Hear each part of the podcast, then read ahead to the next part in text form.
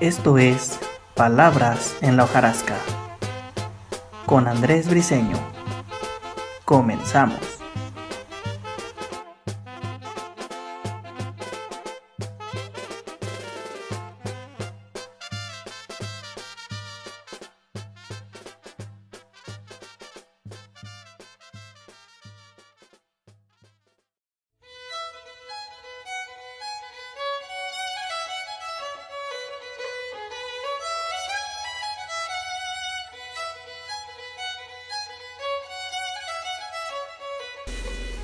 Muy buenas noches.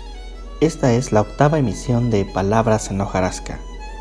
Y para esta ocasión hemos preparado tres cuentos de una de las escritoras más representativas de la literatura brasileña, Marina Colasanti. Son tres historias del libro 23 historias de un viajero, que narra la historia de un príncipe que ha vivido siempre aislado, temeroso del mundo exterior y que una vez recibe la visita de un viajero que pide permiso para cruzar el reino. El príncipe le da el permiso a cambio de acompañarlo hasta la otra orilla de su territorio en el transcurso le contará historias fascinantes. Esta noche escucharemos tres de ellas. Quien me dio fue la mañana, en la nieve los cazadores y la muerte y el rey.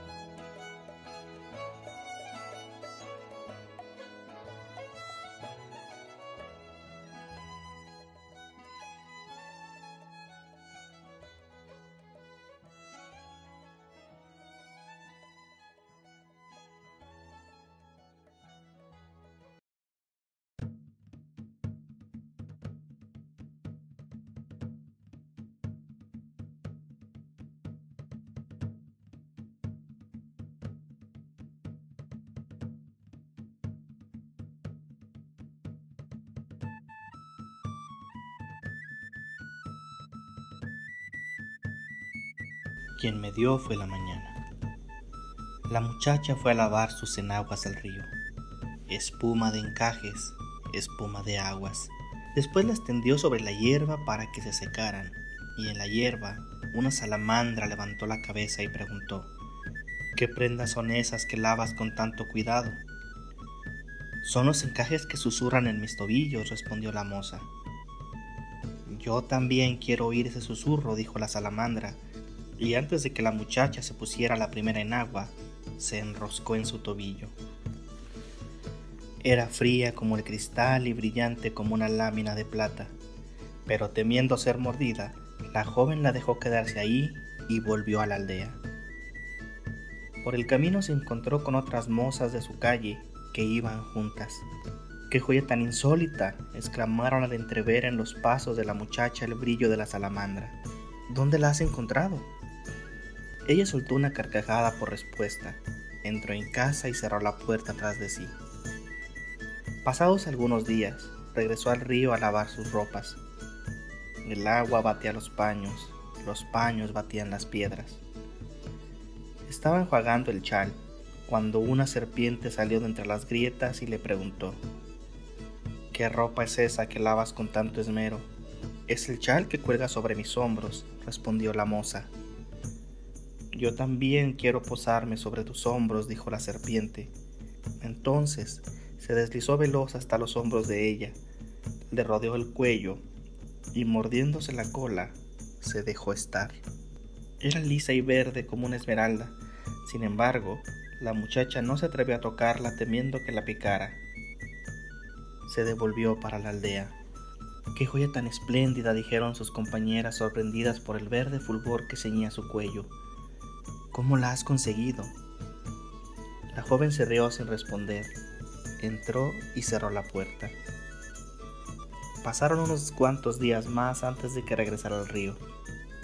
Esa vez no llevaba ropas para lavar. Se arrodilló en la orilla y sumergió la cabeza en la corriente para lavarse el pelo. Ondulaciones de oro en el agua, ondulaciones de azul entre los cabellos. Después los peinó y los sacudió para secarlos al sol y como traída por el sol, una libélula fue a posarse en su cabeza en un costado. Allí, inmóvil en las alas, se dejó estar. Era delicada y graciosa como una filigrana, pero por miedo a aplastarla, la muchacha no la tocó. Quiso verla y buscó su reflejo en el espejo del agua. Después volvió a la aldea. Las vecinas esperaban para verla pasar. Es una preciosidad, dijeron a coro, movidas por los destellos irisados. ¿Quién te la ha dado? Quien me la dio fue la mañana, respondió, y sin mirar atrás se metió en la casa. Dejó abierta la puerta para que todos supieran que no tenía nada que esconder.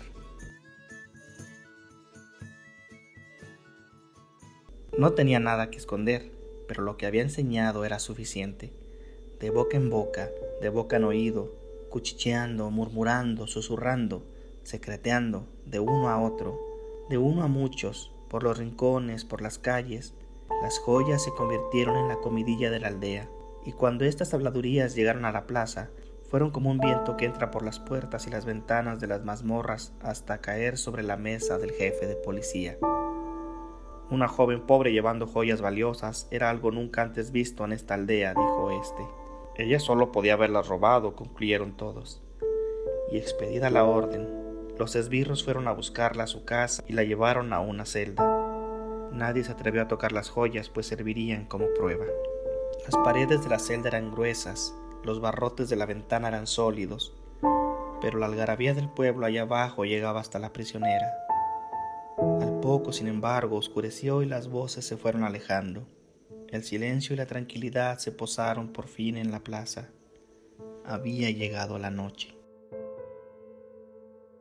Ningún ruido se oyó cuando la serpiente se desprendió del cuello de la muchacha, se deslizó ondulante por fuera de la celda, se acercó al carcelero dormido, se enroscó en la pata de la silla y levantando la cabeza, mordió en un brinco la mano que colgaba.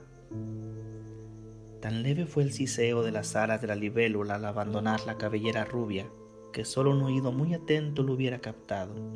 Pero el carcelero ya no estaba atento a nada la libélula pudo volar segura hasta el clavo del que pendía la llave sujeta por una argolla, y con la argolla entre sus patitas regresar volando hasta su señora. ¿Cómo había conseguido la ladrona librarse de una cárcel tan severa? se preguntaban todos al día siguiente. ¿Y por qué sigue dormido el carcelero? Brujería fue la respuesta que prorrumpió de aquellas bocas. De nuevo se expidió la orden de capturarla. Los esbirros salieron a buscarla y todos los aldeanos se unieron a la cacería de día y de noche, hasta que la joven, con las manos atadas a la espalda, fue arrastrada hasta la plaza donde habían preparado una hoguera para quemarla. Ya no llevaba la serpiente alrededor del cuello ni la libélula posada en los cabellos, pero entre los jirones de las enaguas se ocultaba la salamandra. Bruja, gritaba el pueblo, hechicera. Suavemente, la salamandra mordió el tobillo de su señora ya atada sobre los haces de leña. El pueblo enardecido levantó los brazos, celebrando la primera llamarada en medio de la plaza. La cabeza de la joven colgaba de lado. La humareda se expandió. Algunos de los asistentes empezaron a toser. Pronto, todos los haces ardían al mismo tiempo, reflejados en los ojos de la multitud. Ya no quedaba nadie en la plaza cuando las últimas brasas se apagaron. Concluido el espectáculo, todo el mundo había regresado a su casa. La madrugada avanzaba, pesada de sueño. Así, nadie vio aquel súbito movimiento entre las cenizas, el remolino, la cabeza de la salamandra erguiéndose.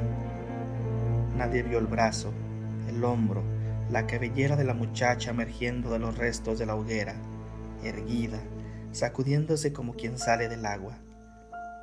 Nadie vio cuando antes de alejarse recibió alrededor del tobillo una joya fría como el cristal y brillante como la plata.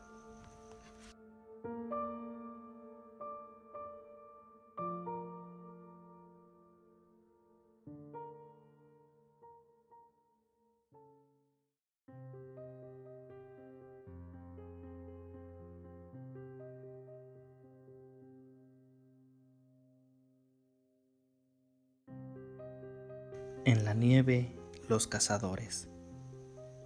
Inclinados por el peso de sus ropajes y por el cansancio, oscurecidos como troncos, tres cazadores avanzan hundiéndose en la nieve camino a casa. El primero trae una hilera de pájaros atados a la cintura. Una liebre se asoma por el morral del segundo, pero es el tercero el que trae colgando del hombro la pieza más rica.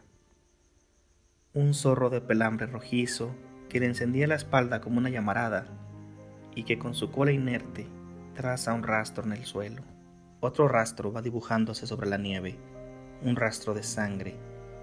La mano del cazador está herida y gotea. En el lago helado, bajo la cuesta, juegan niños. Un tordo canta sobre una rama, anunciando la llegada de los hombres. En la aldea, tres puertas se abren para recibirlos. Aquí está, mujer, dice el hombre de la mano herida, descargando la presa sobre el mesón de la cocina.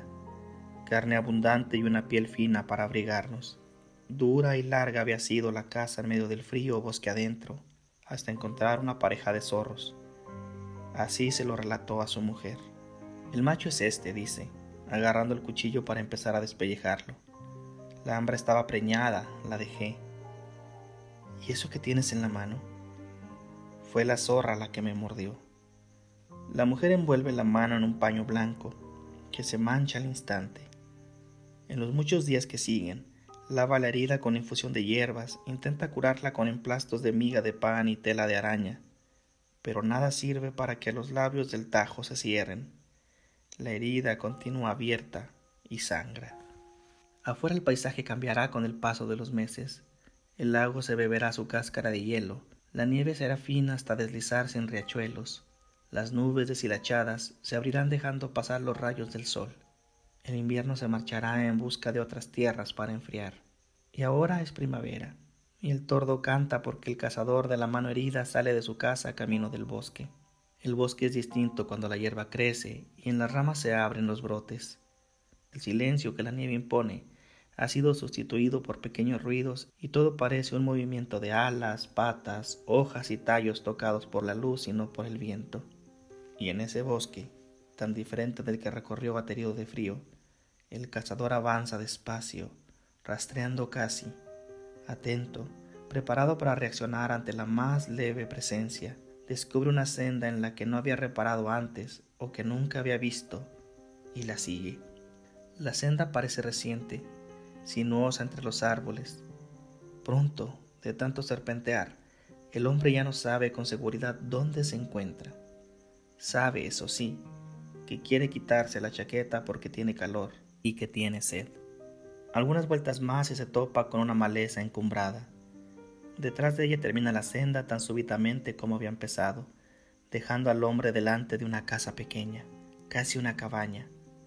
En la puerta, una mujer barre. Es joven, pelirroja, y no se asusta cuando llega él. Buenos vientos me traen, dice el hombre a manera de saludo. Se quita el sombrero, intenta una media sonrisa. Dice que se ha perdido, que hace calor y que tiene sed. ¿Podría ella darle agua? La mujer deja a un lado la escoba, se limpia las manos en un delantal y sin responder entra a la casa. Vuelve trayendo agua en un plato hondo. Es tan pobre que ni un vaso tiene, piensa el hombre, y bebe sintiendo en los labios el frescor de la losa. ¿Quiere más? pregunta ella. Sus ojos sonríen. No, gracias. El hombre se enjuga la boca con la mano vendada. La mujer dice que debe estar cansado y lo está que debe tener hambre y la tiene, lo invita a entrar, a comer un bocado, y él entra. Adentro, seis niños pequeños, de la misma edad, están sentados a lo largo de la mesa comiendo. Seis cabecitas pelirrojas se vuelven hacia él. El hombre acaricia a la más próxima. Y como culminando ese gesto, la mujer se aproxima, toma su mano, deshace la venda y dulcemente, muy dulcemente, empieza a lamer la herida. Sobre el tajo que se cierra poco a poco asoman unos vellos rojizos, y como un escalofrío que le recorriera el cuerpo, se extienden brazo arriba, conquistan el pecho e invaden toda la piel. Alrededor de la mesa seis cabecitas se agachan sobre la comida, seis pequeñas bocas vuelven a masticar su carne cruda. Un día de ausencia no es una cosa que sorprenda en la aldea del hombre, ni dos días ni tres, pero cuando pasa una semana y no ha regresado, sus dos compañeros parten a buscarlo. No es necesario seguir la senda, en el suelo hay un rastro de sangre que los conduce. Detrás, los dos compañeros de cacería se topan con una cueva oculta entre viejos troncos. En la cueva, una pareja de zorros defiende a sus seis cachorros.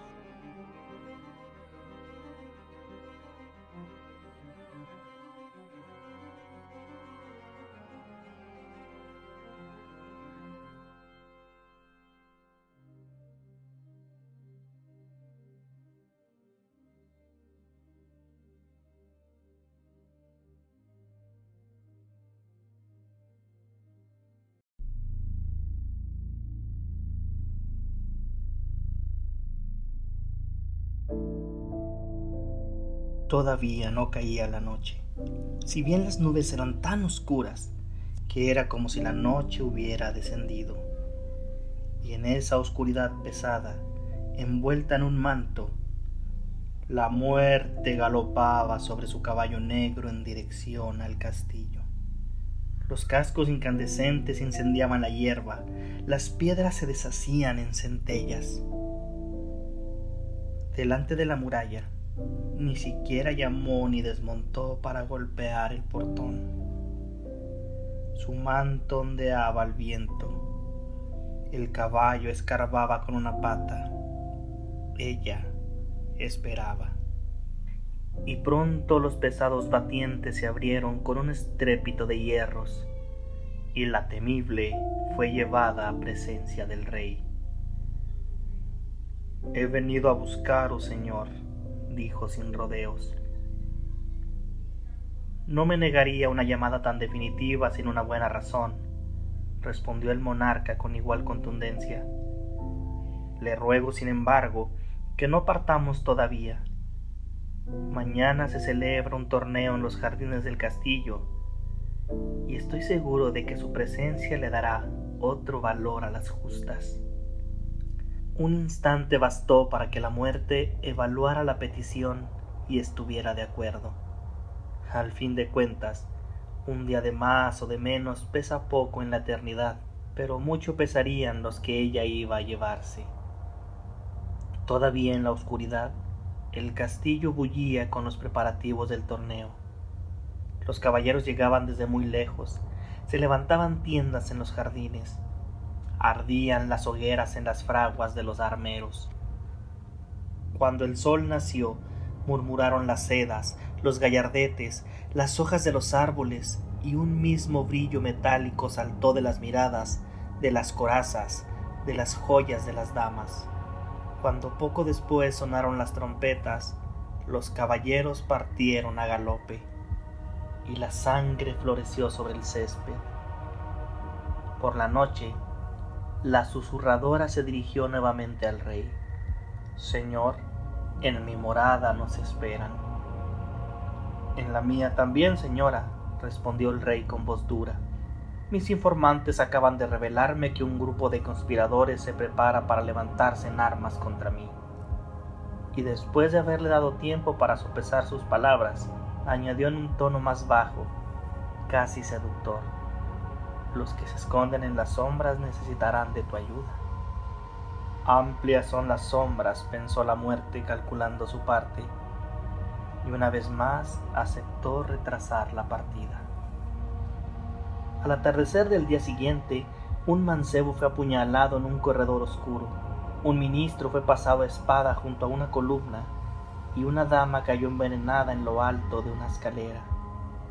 Antes de que saliese el sol, el verdugo cercenó otras cabezas que habían osado pensar contra el rey. Señor, dijo la inaplazable, después de recoger su carga, he esperado más tiempo del necesario. Ordene ensillar su caballo y partamos. Ha esperado, es cierto, pero fue bien recompensada, respondió el rey. Mandaré ensillar mi caballo como me lo pide, y partiremos, pero no seguiremos su camino Acabo de declararles la guerra a los países del este y preciso su presencia a mi lado en los campos de batalla. La muerte sabía, por antigua experiencia, cuánto podía cosechar en esos campos. Sin discutir emparejó su caballo con el del rey para iniciar la larga marcha. Había mucho trabajo por delante. No era un trabajo de un día ni de dos. Pasaron días y más días, meses, años en que la sombría parecía no tener descanso, cortando, rompiendo, arrancando y cosechando, cosechando, cosechando. Y porque tanto había cosechado, llegó un momento en que la guerra no tenía cómo proseguir y terminó. Al frente del ejército diezmado, el rey y la muerte regresaron al castillo. En la sala, ahora desguarnecida de sus caballeros, el rey firmó el tratado de paz. Húmeda todavía la tinta, se adelantó la insaciable, recordándole al rey que otro viaje les aguardaba. Iré, sí, amiga mía, respondió él con la voz gastada de tanto gritar órdenes. Pero mañana. Ahora es tarde y estoy fatigado. Permítame dormir por esta noche en mi cama. La muerte vaciló. Sea generosa conmigo, que le he dado tanto, le pidió. Una noche, pensó la invencible, no hace ninguna diferencia, y ella también merecía un poco de descanso. Y al igual que en la noche de su llegada, ahora tan distante, se recogió. Silencio en el castillo. Solo los sueños recorrían los corredores. Pero en sus aposentos el rey estaba despierto. La hora había llegado. Se levantó, se envolvió en un manto tomó un candelabro encendido y abriendo una pequeña puerta cubierta por un tapiz, se introdujo en un pasaje secreto, tratando de no hacer ruido. Bajó los peldaños, siguió por el suelo resbaladizo entre paredes estrechas, descendió por otra escalera enorme y avanzó por una especie de pasadizo interminable hasta llegar a una nueva escalinata. Al final, con la cabeza agachada para evitar las telas de araña, tiró de una argolla de hierro y abrió una puerta. Había llegado a las caballerizas. Un soplo de viento apagó la vela. A tientas agarró una silla, arreos, y con movimientos rápidos ensilló un caballo. Montó de un salto, clavó las espuelas, soltó las riendas y él allí galopando en la noche, alejándose del castillo. Galopaba el caballo, las nubes se abrieron por un instante y la luz de la luna mordió el cuello del animal. Solo entonces vio el rey que el caballo era más negro que las tinieblas y que sus cascos incandescentes quemaban la hierba al pasar y deshacían las piedras en centellas.